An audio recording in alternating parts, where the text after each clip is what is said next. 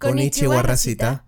Bienvenidos a la Friki Plaza, un podcast de Asteroide 38. Yo soy Emma. Y yo soy Caleb. Estamos muy contentos por inaugurar este podcast para ustedes. En él hablaremos de una de las cosas que más nos gusta en el mundo mundial, el manga y anime, a.k.a. los monos chinos que dice tu mamá que ya no gastes en ellos.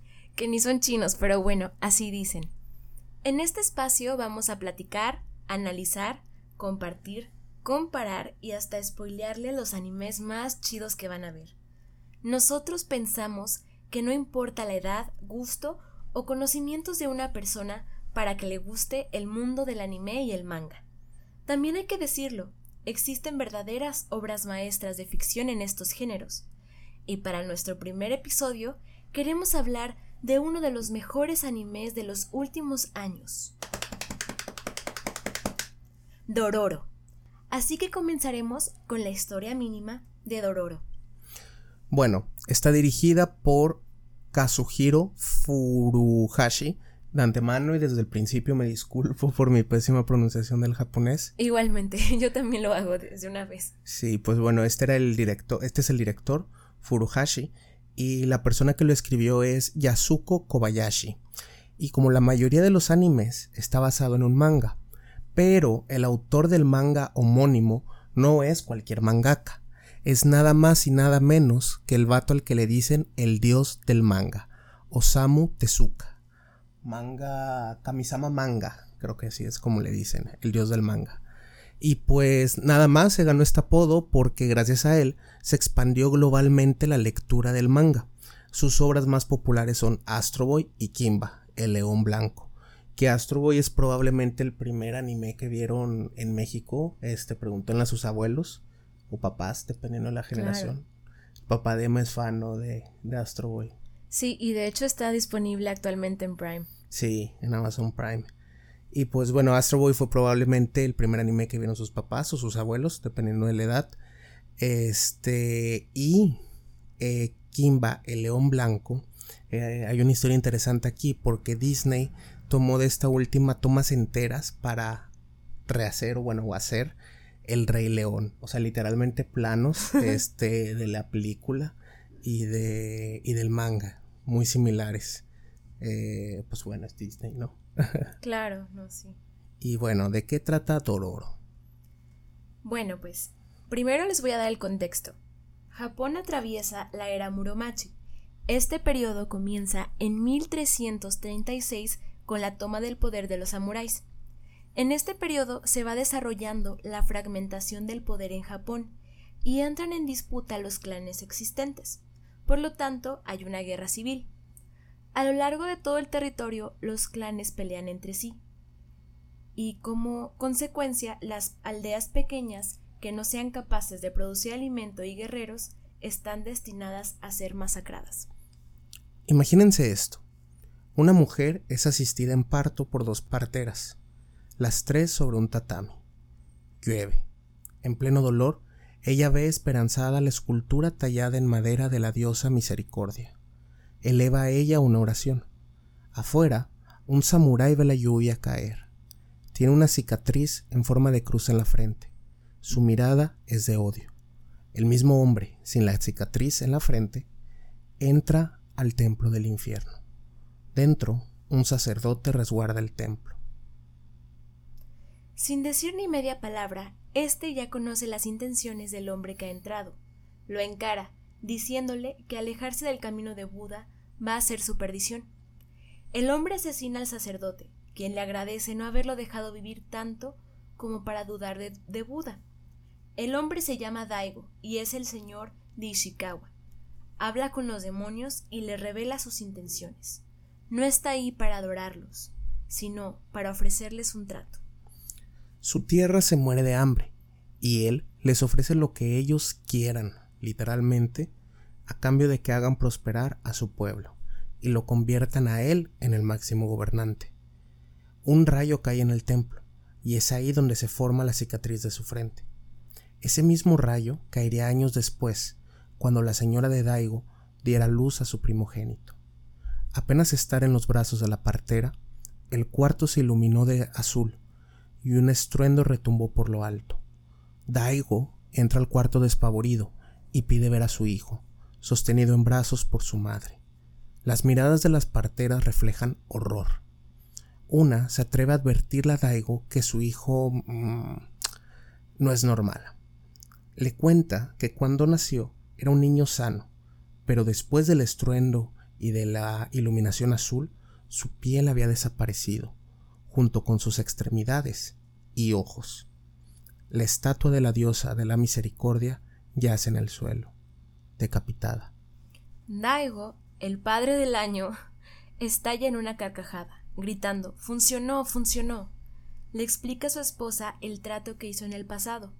Ella se rehúsa a entregar a su hijo. Él le dice que no tiene sentido quedárselo, va a morir, y además le recuerda que su deber es darle descendientes. Da la orden de que ahoguen al niño, y en ese momento ve la estatua de la diosa decapitada.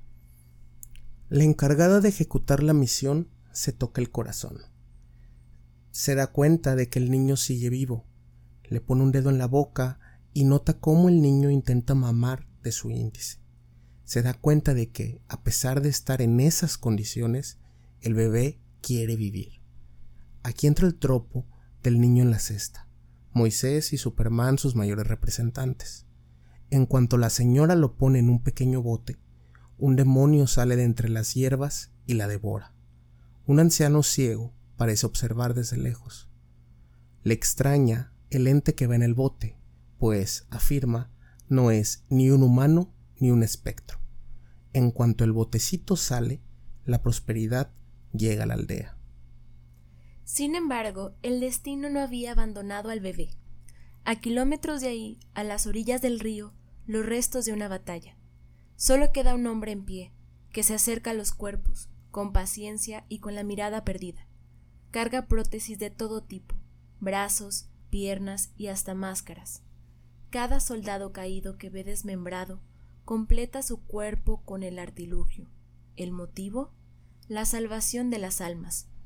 Este hombre es el doctor Hukai. Él encuentra al bebé amorfo en la cesta, lo recoge y lo cría, lo bautiza como Hyakumaru. Sí, ese punto es súper importante. O sea, al final de cuentas creo que este, por lo menos los primeros episodios, o bueno, no, si todo, todo el anime es un anime sobre la paternidad, ¿no? Sí. Que ser un padre. O sea, Hyakumaru tiene dos papás, su papá, digamos, y su padre su papá, este doctor que lo rescató y le dio piernas, lo crió, todo, y su padre, que es Daigo, el señor, el gran señor. Bueno, es su padre biológico, ¿no? Pero... Sí, por eso papá y padre. Sí. Sí, ahora, vayamos al primer episodio. Aquí se nos presenta el personaje que nombra el anime, Tororo. Es un niño de entre 7 y 10 años. A pesar de los constantes peligros de los caminos y de las batallas entre clanes, Dororo va de aldea en aldea solo, buscando medios para subsistir, casi siempre pues por medio del robo. Tenemos que entender que esto es una guerra civil y es un niño huérfano, o sea, no tiene otra posibilidad. Sí, que está haciendo lo que puede para seguir adelante, ¿no? Sí, que cuando decimos robo es de que un pan para comer. Claro. Bueno, también hay que decir que Dororo es muy, muy inteligente, pero eso ya lo veremos. Claro, y es que eh, con, eso que dice Emma, a pesar de, de, su corta estatura y su poca fortaleza, el huérfano utiliza otras características para sobrevivir.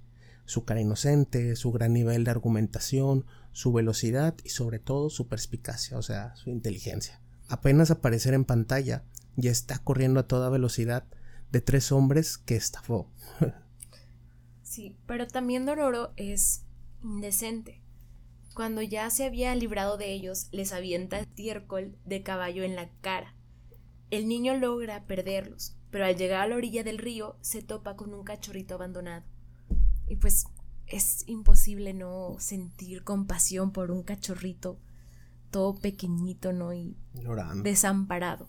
Creo que justamente ahí es cuando él se ve reflejado en ese perrito. Y bueno, él lo carga y juega con él un ratito y en eso regresan los hombres y logran atrapar al perro y amenazan con matarlo si no hace lo que él les diga, ¿no? Entonces Dororo tiene que soportar una golpiza a cambio de la vida del cachorro. Y eso es importante porque desde esa escena refleja cómo es Dororo. Es se pone se antepone para proteger a un cachorro, ¿no? Y es incluso un poco difícil de ver un anime porque están golpeando a un niño. Sí, no, no, no es un anime para nada fácil de ver en el sentido de que hay escenas fuertes. O sea, es un anime de guerra. Exacto, y creo que refleja muy, muy bien eso. Claro, que tienes personajes samuráis que, o sea, van aldea tras aldea matando y matando. O sea, llega un momento en el que dices de que, a ver, espérate, cuántas muertes he visto en un episodio. Eh, y este es un personaje que no puede ni siquiera ceder ante la violencia de sobre un cachorro. Sí, así es. Y bueno, cuando terminan con él, le dicen que no lo quieren volver a ver por ahí y que no se aparezca jamás. Entonces él les responde Yo elijo dónde vivir, mientras les arroja una piedra a la nariz. la golpiza pues continúa y ante la imposibilidad de doblegar a Dororo, el líder decide ahogarlo. A punto estaba de lograr su cometido cuando notan que hay un hombre extraño sobre el puente, solo parado ahí sin decir nada, mirando el curso del río. Lo que parece ver es un cúmulo de basura que flota sobre el río. En cuanto sacan la cabeza de Dororo del agua para encarar al hombre misterioso, la basura sale por completo del agua y revela que es un monstruo. Se come de un mordisco al hombre que ahogaba al niño, luego a los dos compañeros.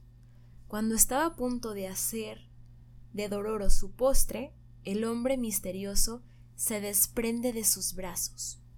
Las prótesis dejan lugar a dos katanas. La batalla entre el demonio y Hakumaru comienza. Y dura poco, pues Hakumaru perdió su cuerpo, pero también adquirió poderes sobrenaturales. En cuanto la batalla termina, Dororo se acerca para elogiar el combate del príncipe expulsado. En eso, la máscara de Heakumaru cae. Su rostro comienza a adquirir piel y en cuestión de segundos recupera su rostro. En el templo del infierno, la estatua de uno de los doce demonios se parte a la mitad. Y bueno, creo que aquí hay que explicar un poquito cómo funciona. Entonces, básicamente el cuerpo de Hyakumaru fue tomado por los demonios a cambio de la prosperidad, pero cada que Hyakumaru mata a un demonio o que mata una cantidad, eh, una extremidad de él o una parte de su cuerpo, las extremidades al principio, regresan. No, sí, regresan, le crecen. Es decir, la, las, por, ejemplo, en este caso, la cara, la, lo que era una máscara, cae y su rostro sale. Entonces, hablemos sobre la importancia de dos temas, el cuerpo y el humano, que en este universo no es lo mismo. El cuerpo es un objeto de deseo. El central es el Hyakumaru, por su cuerpo, por recuperarlo de aquellos que se lo quitaron. Pero también están los demonios y Daigo, su padre, que desean también el cuerpo de Hyakumaru, o lo que queda de él. ¿Qué deseos despierta el cuerpo de éste? Pues el de desaparecerlo, para que Daigo y sus demonios rijan a la nación naciente a placer, porque a pesar de que hicieron un trato, las cosas no están digamos, escrita sobre piedra. Porque eh, entre Daigo, entre más Hyakumaru regresa eh, partes a su cuerpo, Daigo comienza a perder el control. Eh, deja de llover, por ejemplo, cosas así, ¿no? Y por otro lado está Dororo, este, quien en su cuerpo lleva también la clave de todo.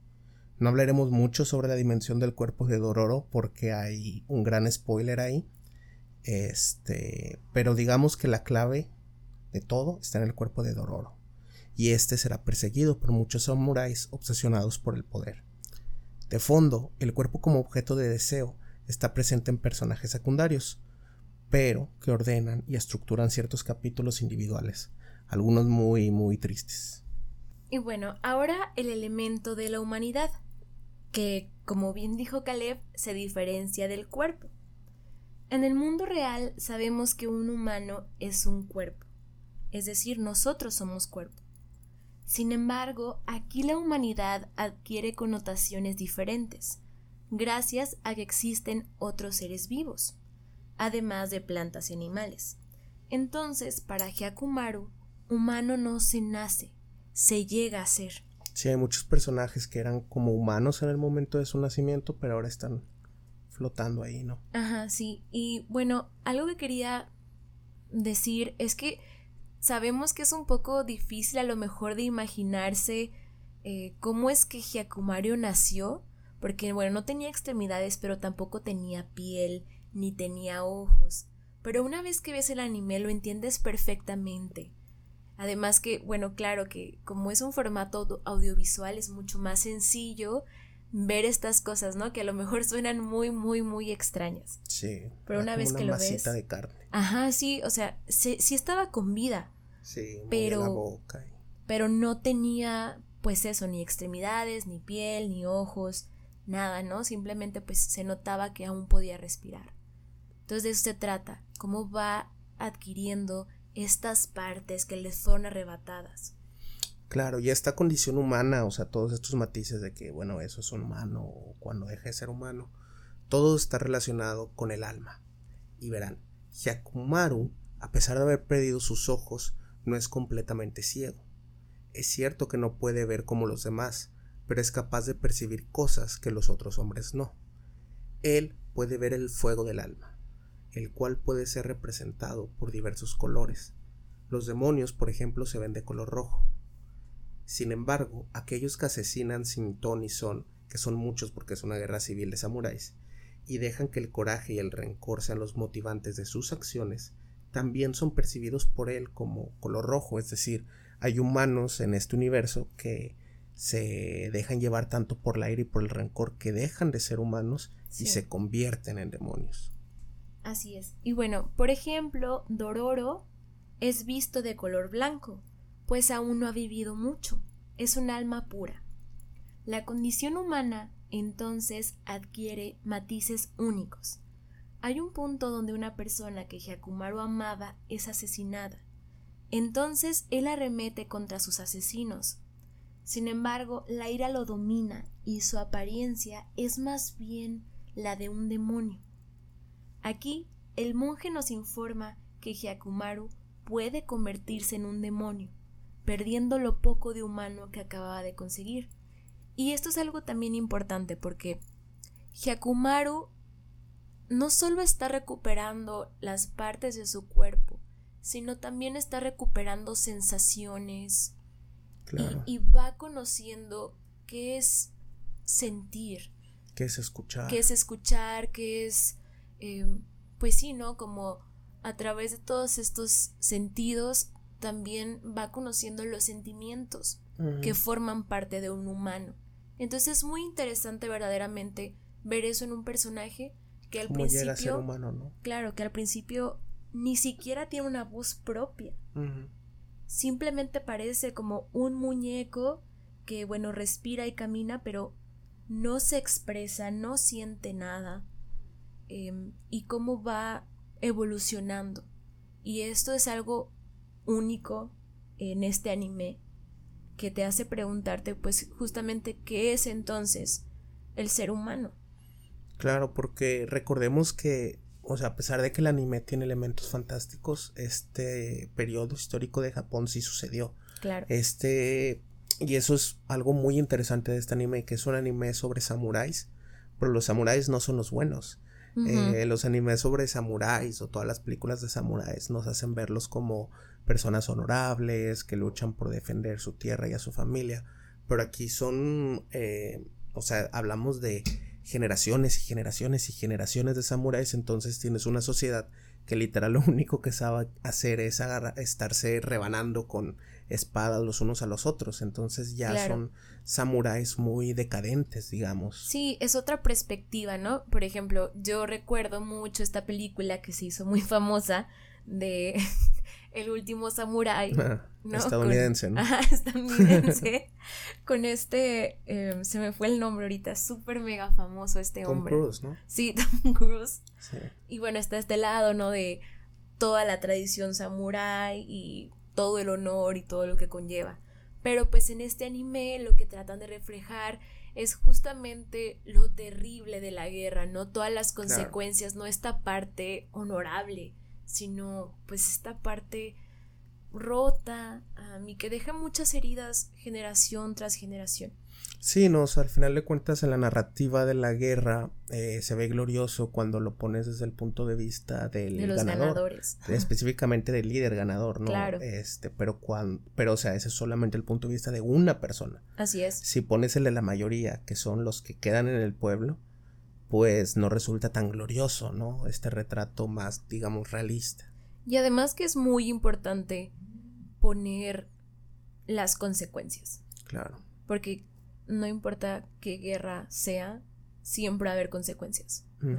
Ese es el punto de, de, también de este anime, de mostrar justamente eso. Sí, es una crítica que no se siente como, no sé, como de manual, como de panfleto, ¿no? Como de war is over, sino este agarrando la fórmula, ¿no? De los, de los samuráis, del anime de los samuráis, y dándole la vuelta, y utilizando elementos fantásticos y todo esto para hablar de, Sí, por eso también es un gran anime, porque como habíamos dicho, bueno, tiene esta parte histórica, pero lo mezcla tan bien con elementos fantásticos que verdaderamente es capaz de hacerte reflexionar, incluso investigar un poco más de qué fue lo que pasó en este periodo en Japón. Y bueno, también hay que decir que los personajes son fascinantes, porque tienes a Hyakumaru que se va desarrollando va verdaderamente descubriendo quién es. Y por el otro lado, Dororo. Que eso es algo que a mí me. Un equipazo. Sí, me, me intrigó mucho porque yo decía, bueno, a ver, si el, el primero que me muestran es Hyakumaru, ¿por qué no se llama Hyakumaru? La, El anime, ¿no? Porque se llama Dororo. aparte es el que tira los guamas. Ajá.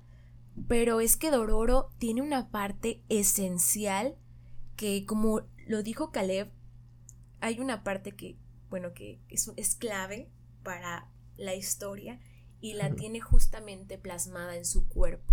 Y por eso se llama Dororo. Y por eso se llama Dororo. Y vemos cómo sus vidas se van entrelazando.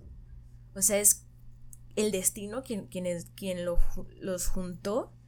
Y por eso es, hacen tan buen equipo, ¿no? Sí, porque creo que esto no lo hemos dicho. Lo que ellos hacen básicamente se convierten en cazadores de demonios, y van de pueblo en pueblo, así como si fueran ratas, ¿no? De que, oiga, tiene una plaga de ratas, bueno. ¿Y por qué? O sea, dirían de que, oye, pues Hyakumaru es el que hace todo el trabajo. Pero no, porque él no puede hablar y él no sabe cómo socializar. O sea, por ejemplo, eh, cuando, cuando pescan, este Hyakumaru agarra los pescados así con sus prótesis, faz, faz, faz, se mete al río, la saca y ya se los iba a comer crudo porque él toda su vida había estado acostumbrado a comerse así los pescados, ¿no? Y a Dororo le dice, oye, no, espérate, ¿qué estás haciendo? Aquí no hacemos eso. Sí. Y hace una fogatita y le pone los pescados y ya, o sea, se ve en su cara la diferencia, ¿no? O sea, es un equipo en el que Dororo es como la parte social y la parte digamos, como de conocimiento más científico. O sea, él sabe cómo funciona la sociedad, sabe cómo funcionan las personas, sabe cómo hablar, sabe cómo dividir el dinero y así. Entonces, pues es un gran equipo. Y además, Dororo funciona como un guía a la humanidad, ¿no? Le va presentando, pues, las tradiciones, cómo funciona, eh, cómo hablar. También incluso le habla de los, de los sentimientos, de las emociones. Entonces, lo, lo interesante aquí es verlo como es desde la perspectiva de un niño. Sí. Me gustó mucho esa parte del anime, que hayan decidido darle voz, pues, a un niño, ¿no? O sea, porque normalmente ni en la literatura, ni, ni en las películas, les dan voces a los niños. Pero con una narrativa cruda, o sea, no, no, no una narrativa infantil, este, whatever that means. Claro, o sea, decidieron darle esta, la voz a este niño y que pues funciona como un guía a través del anime y me parece maravilloso porque también tiene la perspectiva de un niño que sufre en la guerra y tiene todas las consecuencias y la verdad es que la historia de Dororo una vez que vean el anime es muy triste y sí te saca lágrimas, ¿no? O sea, es, eso es también otra cosa muy interesante que creo que les puede gustar a muchas personas porque muestra esta parte, tiene esta parte realista de pues la guerra de Japón en ese momento. Había una parte importante que mencionabas hace rato, que era la infancia, ¿no? Porque por un lado tenemos la de Dororo, que es como una huérfana, un huérfano, perdón, de la guerra. Este, pero por otro lado tenemos, no recuerdo ahorita el nombre del personaje, pero el hermano menor de Hyakumaro, que em, él es pues el hijo, él es como el, él es el hijo legítimo de Daigo, eh, y él presiente que hay algo raro, nunca le han hablado de Hyakumaro en sí, pero su mamá, por ejemplo, se pasaba más tiempo rezándole a la diosa misericordia que estando, estando con él. A ver si por ahí. Daigo Tajomaru se llama. El hermano menor de Hyakumaru. Y, o sea, la mamá nunca dejó de amar a, a, Hyakumaru. Entonces siempre estuvo orando por él, pensando en él. Y eso lo notaba Tohumaru. Este, porque él, por ejemplo, era buenísimo en arco y todo el pueblo estaba viendo cómo disparaba con el arco y su mamá estaba orando, no dándole la espalda. Entonces, llega un momento, no les voy a platicar mucho de la, de la historia, porque es buenísima, este, en el que se entera, se entera de la existencia de Yakumara y no solo de la existencia, sino del trato que hizo su padre. O sea, este trato no creen que es algo así como ultra secreto y saben básicamente que tienen que matar a Hyakumaru para que su pueblo siga prosperando a pesar de los demonios, porque solo hay 12 demonios si no me equivoco, y cada, cada que Hyakumaru Em, recupera. algún cuerpo o algún sentido, se rompe una estatua de los demonios. Sí, alguna parte de Entonces es al final una lucha de él contra su pueblo, contra su papá y contra su hermano, sí, ellos son los principales, no, ellos son los que batallan, pero el pueblo mismo llega un momento en el que le dicen, tú eres un egoísta, eres un egoísta porque si tú, o sea, es un cuerpo, a cambio de todas nuestras vidas, de la vida de nuestros hijos, del hambre y de todo esto, ¿no? Y Giacomo dice, no, yo tengo derecho a tener mi propio cuerpo, ustedes son los egoístas por querérmelo quitar a mí. Que para mí ese es el debate de esta serie.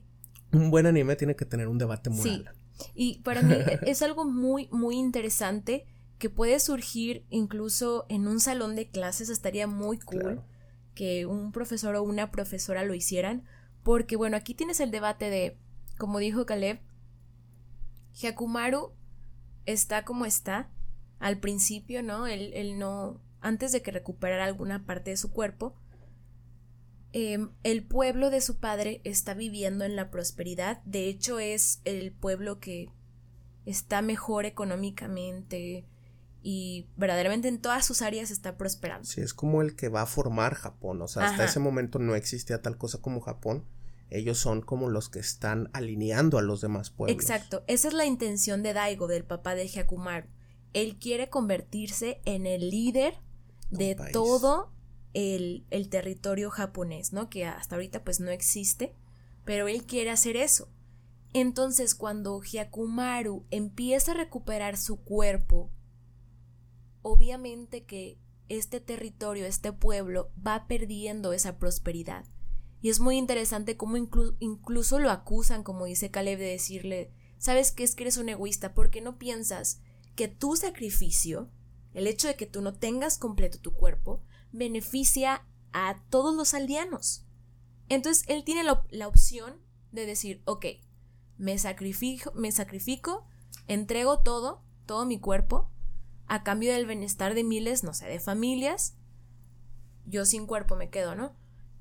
o puede seguir luchando para recuperar lo que es suyo. Y aquí pueden, les digo que puede perfectamente haber personas que digan, no, es que yo creo que debería sacrificarse. Y otras personas que digan, no, es que es su cuerpo. Entonces, creo que el desenlace del anime es maravilloso, es muy interesante. Em, presenta una perspectiva muy clara de, de este desenlace, ¿no? O sea, de este, perdón, debate y yo creo que lo hicieron muy bien. Sí, no, que la ficción al final de cuentas es lo que hace, agarra estas máximas naturales y dice, pero ¿qué tal si no? Entonces, si existe esta máxima natural de que tú al momento de nacer tienes un cuerpo, ¿no? O sea, a lo mejor con algún defecto, alguna enfermedad, alguna condición, lo que quieras, pero tienes un cuerpo. Pero ¿qué pasa si no? Sea, es, es, es, Hyakumaru por el hecho de haber nacido sin un cuerpo tiene la autoridad moral, digamos, o la autoridad, eh, o la autoridad ética para combatir contra fuerzas malignas, aun cuando eso representa pues quitarle un bien a su pueblo. Es, es muy interesante y, y, creo que vale la pena mucho, mucho, mucho. O sea, la animación es perfecta, eh, el audio, la, música, los efectos, todo eso está muy padre. Los personajes son. Pero eh, cuando llega el momento del, del clímax narrativo, este es el, el, debate, este es el debate moral y la familia, ¿no? Enfrentar al padre con el hijo y la mamá mediando siempre. Y bueno, aquí también hay otra, hay una parte del anime que es un gran, no sé cómo, ahorita no se me viene la palabra a la mente, pero es... Em, cuando es algo que no te esperas. ¿Cómo se dice? Inesperado. Sí, pero hay una palabra, bueno, no importa. Hay un momento que tú estás viendo el anime y de repente hay un episodio que lo cambia todo, o sea, que te revelan algo que no, no lo veías venir, de verdad, no lo veías venir y obviamente tiene que ver con el personaje más misterioso hasta ese momento que es Dororo. Y ahí hace un cambio súper genial en la narrativa. Y todo significa, o sea, tiene otra significación. Sí, no, o sea, Hyakumaru, tanto Hyakumaru como Dororo representan la resistencia ante este, pues no quiero decir estado, porque todavía no era un estado como tal, pero hasta este sistema social. Eh, y Hyakumaru es la persona que estaba dentro y fue expulsada, ¿no? Y Dororo representa, o sea, lo, lo, lo, el que viene desde abajo, el que viene desde los samuráis, ¿no? Eh, la tradición de los samuráis, pero que se fueron dando cuenta que el sistema samurái no podía aguantar tanto tiempo, o sea, no puedes pasarte la vida siendo únicamente un guerrero y peleando. Y bueno, otra cosa que quería agregar acerca de los personajes es que a lo mejor las personas que nos estén escuchando a lo mejor se pueden preguntar, bueno, ¿y los personajes femeninos qué onda?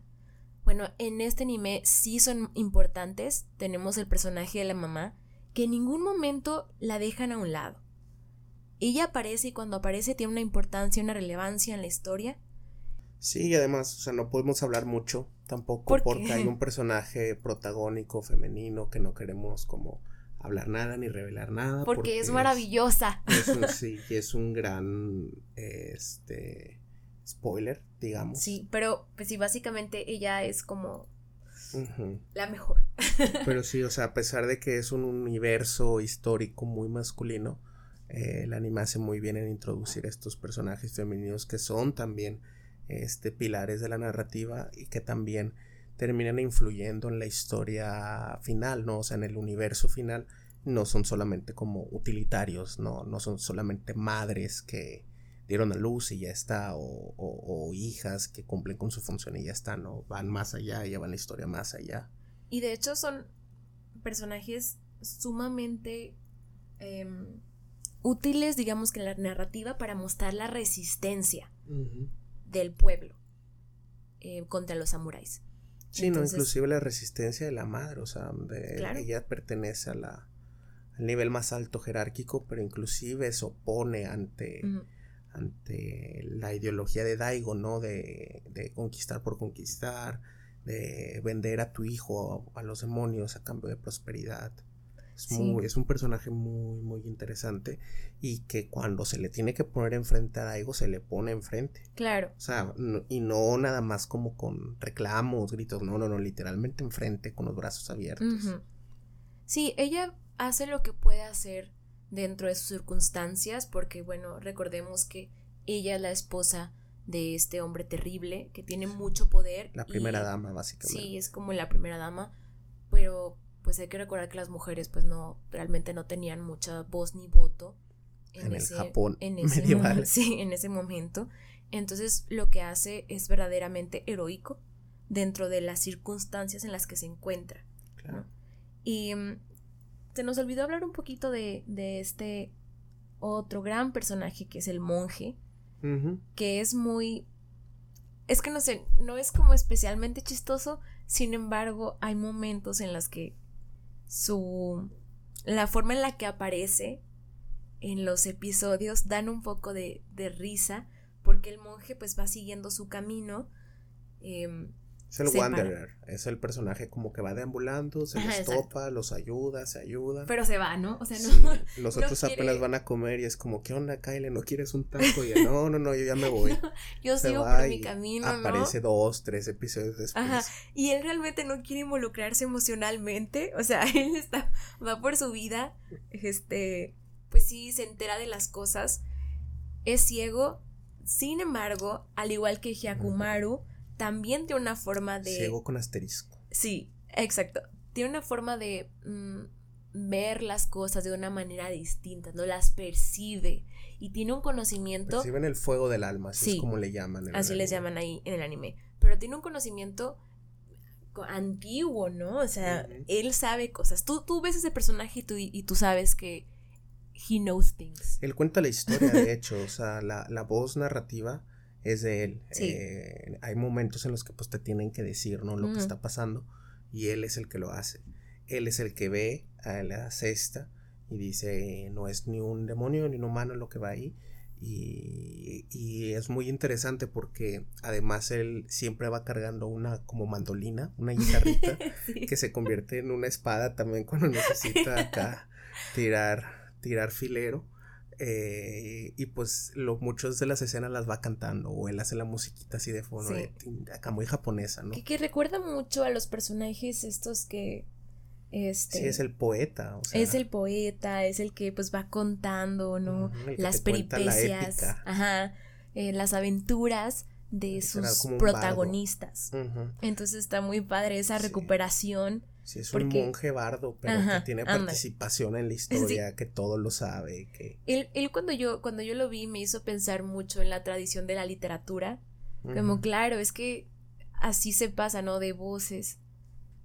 Sí, pues es la época medieval. O sea, la escritura en este momento es de pergaminos, cosas así cortas, salvo algunas pequeñas excepciones de gente como que registraba algo que llamamos literatura. La literatura se encontraba en los instrumentos musicales, en las voces, este, en las cortes, en, en, Japón inclusive el teatro, ¿no? Los teatros estos que, llegan a aparecer varias veces. Y pues él representa eso. Claro. El que está ahí en la calle. Este, sí, o sea, él está siguiendo su propio camino. Y bueno, pues ayuda a las personas que puede ayudar, ¿no? Pero... Pero él es el que conoce que se va a enfrentar contra su papá y sobre todo le dice en un momento a Dororo que lo cuide porque se puede convertir en un demonio, o sea, normal, imagínense que ustedes, su papá los vende a los demonios y luego se tienen que agarrar a trancazos contra todos los doce demonios para recuperarlo. Lo que es tuyo por nacimiento. Ajá, o sea, es normal que, que Hyakumaru pierda la cabeza a veces por la ira. Claro. Este, pero es peligroso porque si la pierde, eh, literalmente, se convierte en un demonio, básicamente, ¿no? O sea, ya no hay punto de retorno para el fuego de su alma. Su alma, que es verde, se tornaría completamente roja. Bueno, es verde, pero recuerdo que tiene como estas. Tiene bolitas. Tiene estas ciertas manchas que desde el momento en el que el monje ciego lo ve, sabe que él ha sido maldito. Sí. tiene una maldición consigo. Hay mal dentro de su cuerpo porque le arrojaron una maldición. Así es. Entonces ahí hay como manchitas rojas, creo que manchitas blancas también. Tiene una aura muy particular, un fuego de la lana. Y no, pues claro, o sea, después de lo que le pasó, como no? Sí. Pero em, sí. definitivamente es un anime sumamente recomendado. Está en Amazon Prime. Está en Amazon Prime. Yo la verdad es que lo vi en a inicio de la cuarentena con mi papá, que en ese momento no veía animes y se quedó totalmente picado, le gustó mucho. Y para mí fue algo fascinante también ver cómo pues personas que estaban ahora sí que no tenían nada que ver con anime, no tenía pues ninguna experiencia anterior. Totalmente él dice que se olvidó incluso de que eran animados y se metió completamente en la historia. Entonces sí es un anime que recomendamos ampliamente. También hay que decir que hay momentos muy crudos en la historia. Em, y pues nada, que lo, disfruten mucho, ¿no? Sí, es relativamente pues sí, acaba de salir prácticamente el 7 de enero del 2019. Sí. Fue su primera eh, emisión y la última fue el 24 de junio de 2019 y llegó creo que en el 2020 a Amazon Prime. Entonces, pues sí, vayan a verlo, no se lo pierdan. Y pues nada, este ha sido nuestro primer episodio de la Friki Plaza. Este, coméntenos que, de, qué, de les gustaría que habláramos. Es pues eso, manga y anime, todo lo que quieran. Sí, todo lo que quieran. Estamos dispuestos, disponibles y queremos pues seguir con esto. Muchas gracias por escucharnos. Esperamos que les haya gustado mucho, que les interese pues, conocer y ver Dororo. Y bueno, pues aquí estaremos. Em, aquí estaremos. Y sobre todo eso, ¿no? Que les vamos a compartir lo mejor de lo mejor. Eh, los mejores mangas que veamos, los mejores animes que veamos. Esos que no se los pueden perder y que de verdad les hacen como cuestionarse, ¿no? Cómo conciben las cosas reales. Y pues nada, hasta la próxima. Sayonara.